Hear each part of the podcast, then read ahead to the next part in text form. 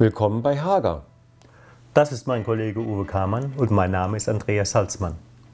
Wir sind Referenten des Training- und Informationszentrums bei Hager, unter anderem zuständig für die Daten- und Netzwerktechnik.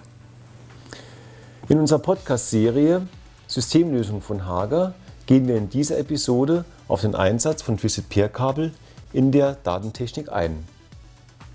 Ja, in den heutigen Zweckbauten wird eine Investitionssicherheit von 10 bis 15 Jahren gefordert. Das sind natürlich auch die Anforderungen an die heutigen Daten- und Netzwerkleitungen. Dann einmal eine Frage an dich, Andreas. Was sind eigentlich die spezifischen Leistungsmerkmale von Datenkabel in der Datentechnik? In der Vergangenheit existierten hier natürlich viele unterschiedliche Bezeichnungen. Mhm. In der zweiten Ausführung der ISO 11801 gab es hier eine Vereinheitlichung.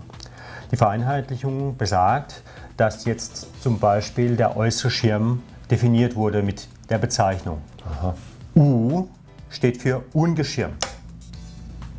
Und nach den ungeschirmten haben wir zum Beispiel auch die Bezeichnung F für einen sogenannten Folienschirm. Mhm. Und dann gibt es hier die Bezeichnung S. S entspricht hier diesem verzinnten Kupfergeflecht. Dem verzinnten Kupfergeflecht folgt eine Bezeichnung S, F zum Beispiel für Folienschirm und Kupfergeflecht. Mhm. Dazu werden die einzelnen Schirme der Paare bezeichnet. Auch hier gibt es wieder die Unterscheidung zwischen U für ungeschirmt mhm. und hier zum Beispiel F für Folienschirm. Ja. Ja. Und natürlich die Bezeichnung der jeweiligen Symmetrie der Verdrahtung der Paare. TP steht für Twisted Pair. Also es handelt sich hier um ein getwistetes Kabel. Also ein verdrilltes Kabel. Genau. Mhm. das ist gut verständlich. In Deutschland ist es ja üblicherweise so, dass geschirmte Systeme ausgeführt werden. Das heißt also mit Geflecht und mit Folienschirm, sogenannte SF-FTP-Kabel oder PIMF-Kabel. Welche Unterscheidung zwischen dem ungeschirmten und dem geschirmten System kann man hier denn darstellen? Ja, wir haben hier das ungeschirmte mal als Beispiel. Bei dem ungeschirmten, das weist sehr gute Symmetrieeigenschaften aufgrund der Verdrillung auf. Mhm. Aber die Paare untereinander beeinflussen sich. Aha. Auch die Beeinflussung von Datenleitung zu Datenleitung ist gegeben, sodass natürlich von außen Störungen auf die jeweiligen Datenübertragungen zu erwarten sind. Das hat auch mit den Frequenzen ein bisschen was zu tun. Genau. Mhm. Mhm. Und äh, daraus erschließt sich für uns ein Markt, wo geschirmte Datenleitungen eingesetzt werden.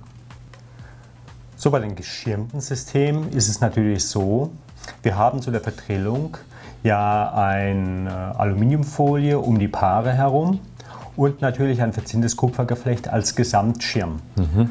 Somit können Störungen von außen fast völlig eliminiert werden. Über alle Frequenzbereiche. Über alle Frequenzbereiche, ja. Mhm. Mhm. Gut. Dann heißt es also, heute sind Kategorie 5 Kabel, die im Einsatz sind. Äh, kann, gibt es also noch andere Kategorien, die also vorgeschlagen werden können? Ja, bei Kategorie 5 war eine Frequenz von 100 MHz definiert mhm. und eine Übertragungsbandbreite von 1 Gigabit.